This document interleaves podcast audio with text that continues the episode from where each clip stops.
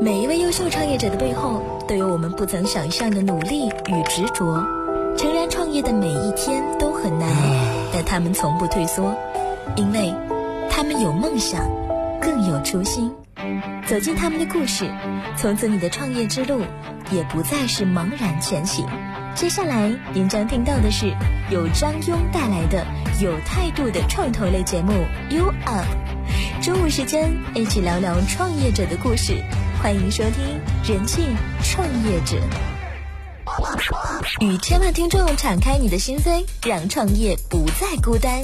时间来到了八点三十四分，您现在收听到的是由飞扬九七幺全新推出的一档创投类节目《U Up》，我是主持人张庸，欢迎您参与我们的节目互动，搜索节目的微信公众平台 U Up，英文大写字母 U U P，也可以拨打热线电话零七五五八八三幺零九七幺零七五五八八三幺零九七幺，一起跟我们聊聊今天的我们的创业故事。来到直播间的创业的代表是两位残障人士，用他们的这个项目书写着他们对于创业力上的这个他们的勇气。他们的正能量。今天我们用他们的这个项目来告诉所有的人，我们之后和这个残障人士和听障人士交流的时候，不再有那些困难的。在上半段我们聊到了他们为什么创业，和他们的这个路上得到了一位重要的人，也就是陈总的一个帮助。陈总在南山创业基金上发现了他们这样一个项目。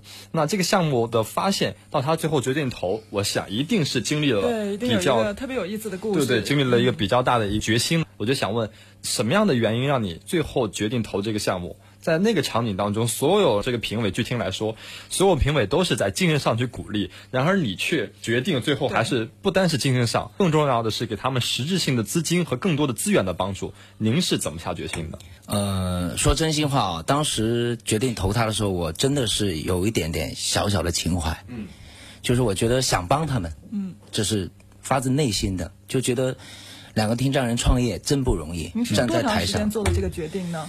呃，实际上他们在一三年的，应该是当时是十月份左右吧，应该是啊，他们那个参加这个创业基金大赛，那我是他的这个决赛的评委，嗯，那么当时因为很多的这个评委啊，基本上都是给他投赞成票，但是没有投资意向，只是鼓励而已啊。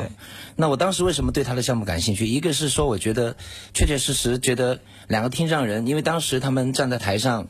说真的，就是这个手语我是看不懂的。嗯，那我又看到两个非常年轻的陈明星、冯艳华这么两个义工，他们是义工哦，他们是不是团队成员？只是义务的帮他们在做手语翻译。嗯，我特别感动啊！我觉得连听障人都出来创业，而且这么坚持在创业，包括我们的两位义工都是义义务在帮助他们。是。这么正能量的一件事情，为什么大家只是叫好不叫座呢？对吧？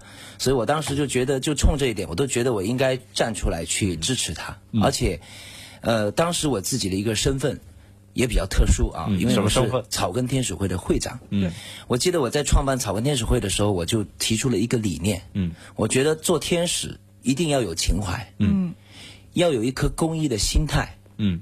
要多投资一些具有社会价值的项目，嗯，这才叫做天使，嗯，要不然你把“天使”两个字去掉，嗯，你就是纯粹的一个商人、投资人、商人而已，对。对，所以我觉得我自己就有这个冲动想去帮助他，嗯，那么另外当然就是说他的项目我看得懂。嗯，因为每个投资人有自己的偏偏好，对吧？是。因为我以前是做文化创意的，对，我是深圳礼品行业协会的创会副会长，是。我曾经做过八年的旅游产品开发，嗯，我特别了解周边产品、玩具礼品这个行业，嗯，包括我也是做文化产业，对吧？嗯，那我觉得伟创军跟邱浩海他们是有足够的实力的，他们设计出来的金刚猴是特别可爱，嗯，到今天为止，包括前几天突然有一个工厂的。生产玩具的老板来到我们这个团队，说能不能够请这两位设计师帮他设计玩具，嗯设计这些动漫形象。明白？对，就是他们设计的东西确实是很可爱，嗯，非常好看啊，所以我就觉得他们是有功底的。嗯，在动漫制作、动漫设计，当时邱海海还在现场播放了一个很感人的微电影，嗯，叫做《梦想》，是他自己亲自。这个制作的动画微电影，看过，嗯，对，也看得我这个说真的，这个眼睛已经湿润了，嗯，所以当时在大赛上，我就内心是决定要投他的，所以当时我也给他评分比较高，说真的也是给了他很多的这样的一个精神上的支持啊。谈到这个电影，哈，我很想了解一下明星，您来用他们的这个手语来告诉我们，这个电影他们想表达什么？这个电影演绎的是什么东西？因为我们没还没有看到。梦想这个微电影啊，嗯就是全程是由邱总就自己通过自学的这种方式来制作的。就他之前是不会动画的，啊、不是不会制作这个视频微微电影这种视频。啊然后呢，就是当时制作完这个视频之后呢，也被就是受邀去参加了二零一二二零一二年的那个台湾的首届两岸原创微电影大赛。嗯，然后也在那次大赛中呢，就是被各界媒体。就是获得好评，就觉得哎、这个听障者做的这个作品非常棒，然后表达的理念非常清晰。其实他这个讲述的内容就是一个邱总的缩影，嗯，邱总成长的这个缩影，就是说从小就是被，就是说被别人就是不看好啊，然后就是不理解啊，然后呢就别人欺凌啊等等这种形象，就是用他的故事来去讲述这样一个微电影。对对里面的主人公就是邱总，还是说他他的心路历程，对对对。是谁在拍这个事情？呃制作主主人公是谁？是一个不是拍动漫，是一个动漫那个动的微人物是金刚猴吗？猴？也是金刚猴。呃。他自己这个动哦漫人物主角呢是叫小虎，小虎这个小虎呢就是以邱总为原型的这个。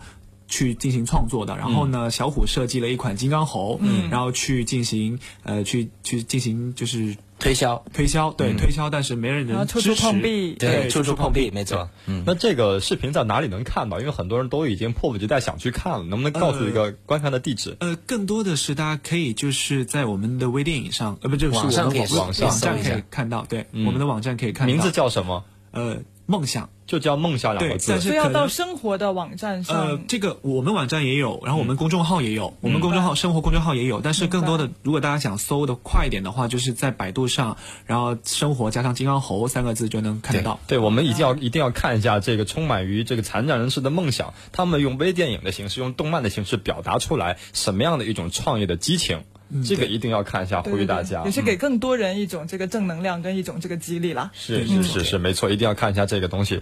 那我们刚才聊到了说，呃，出于情节，出于您对创业的一种理解来讲，那您要支持他们，陈总。对那您是商人，您是投资人，您对于项目来讲，也不可能说完全没有一个要求和标准。那对于项目来讲，您当时看好什么，或者是为他们规划了一个什么样的路径？您觉得是可以支持他们去做的？嗯，说真心话，真的，当时投他的时候，除了情怀以外，我也是非常清晰的知道这个项目它是有前景的。嗯，我们也想证明给大家看，这样的一个公益的项目，听障人弱势群体群体创业创业的项目是一样同样有商业价值的。嗯，刚才讲到，比如说他的这个呃设计动漫的功底很强。嗯，对吧？他们有非常好的这个技术，呃，这设计这么好的一个形象。嗯，但是这个形象怎么推，确实他们是比较欠缺的。他们不会市场化，对他不会怎么样去推这个形象，他只只是想就说，我一味有一个这样的金刚猴形象，就拿去卖，去做周边产品，就可能会有市场。嗯，后来因为呃我投了他以后，我也是。整合他们团队以后啊，给了他们很多一些建议啊，我觉得就是说，你一定要有个载体去嗯推广这样的一个金刚猴所以形象。有了生活 APP。对的，因为我在跟他们开会的过程中，我发现真的太痛苦了，就是说我我拿着那个那个字板上写字写半天，然后。半天没反应，对吧？然后我自己我又急性子，你知道吧？沟通的时候特别急，结果呢半天就没反应，写东西也写得慢，就沟通不下去了。所以说觉得不知道怎么办。后来我们就想到了说，哎，能不能有一款工具能够来解决这样的一个痛点？嗯，后来我们就想到了开发一款 A P P。嗯，啊，那么当时呢，我们也了解到科大讯飞有这样的一个语音的技术。对。所以我就帮他整合了技术团队，嗯，去很短的时间内，大概一个多月的时间，就把这个安卓版的这个 A P P 开发上线了。我特别想了解一个事嗯情，就是因为他们最初的这个初心是想做一个动漫产品对的。对。后来你临时又说是改变了一个他的一个路线，对。那这个时候有没有一些冲突在里面？哎呀，这个说真心话，到现在我都觉得邱浩海内心深处可能还在怨恨。对我有意见。他觉得我为什么老是去推 A P P，为什么老去做生活这个东西，为什么不卖我的金刚猴？嗯，他到现在都有可能对我是充满着一种不解啊，就是说。在他来讲，就是说我是我的梦想是金刚猴，我要卖这个金刚猴。嗯，我说你的梦想一定会实现，但是你要找到一个途径，你要有个载体去宣传你的金刚猴。嗯你有了生活 APP 以后，你的金刚猴形象植入到这个 APP 里面，对会能够更多的带来一些影响力。然后回过头来，你再去做金刚猴。嗯，所以慢慢慢慢，我们经过很多轮的这种沟通碰撞，甚至不解的这种不理解，嗯，啊，这个打冷战都试过，然后最后慢慢慢慢说服他们做做这个事情啊。那现在看来，确实是我们的这条路是走对了啊，就是说，他们也参加过各种大赛、项目路演，包括甚至呃央视来采访他，呃，我们的投资人都非常认可他的现在做的这个方向。就是说，它解决了听障人跟普通人之间的一种沟通的痛点，同时呢，又把他的这个金刚猴形象非常巧妙的植入到这个 A P P 里面，而且他们又发挥了他们的优势，把那种各种手语表情啊，包括很多这个金刚猴的这种手语造型的玩偶设计的很漂亮、很可爱，嗯，又出来一个这个手语表情的这种造型的公益卡通形象，哦，那接下来可能我们真的是慢慢就把这个产品，我们会让很多的明星来帮他代言，对对去为听障人这个发声。对。我觉得这非常有空间。我觉得陈总这个想法很好，就是他想做这个梦想，但是梦想会承载于一种一种办法去实现嘛。但是陈总他的专长就是文化。对传媒这一块儿，对那您先让他用这个您的这个投资 app，然后最后继而演变成这个 app 的附属产品和附属文化产品，对让他继续把他问梦想完成。我相信，就是到那个点的时候，他们也不会再怨恨你，反而感谢你说您通过这样一个方式，通过这样一个曲径，可以帮他们实现梦想。这未必不可以说是一种更好的办法。对。是希望他能感谢我。其实确实很操心了。嗯，对。我还想了解一个细节，就是当时在回到那个大赛上，当你决定要投他们的那一刻，我特别想知道当时他们的那个第一反应是什么。这个是不是其实他们的说真心话，嗯他们。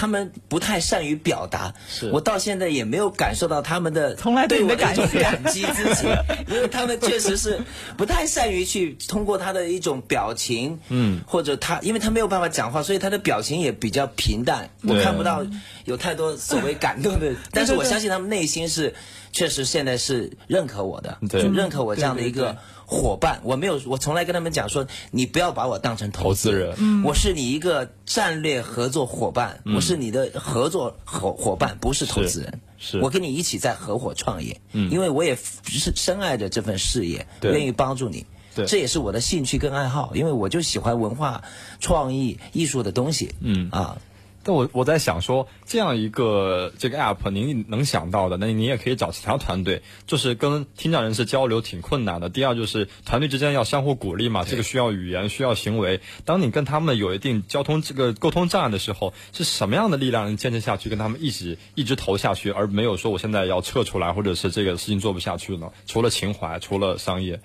因为其实在我二十多年的创业历程里面，嗯，没有失败两个字，没有放弃两个字，嗯，所以只要我开了这个头，我就会一定坚持不会让它停下来。是。对。我从来没有过放弃或者失败这两个字出现过，所以，呃，至少是我自己的个性都不允许我说。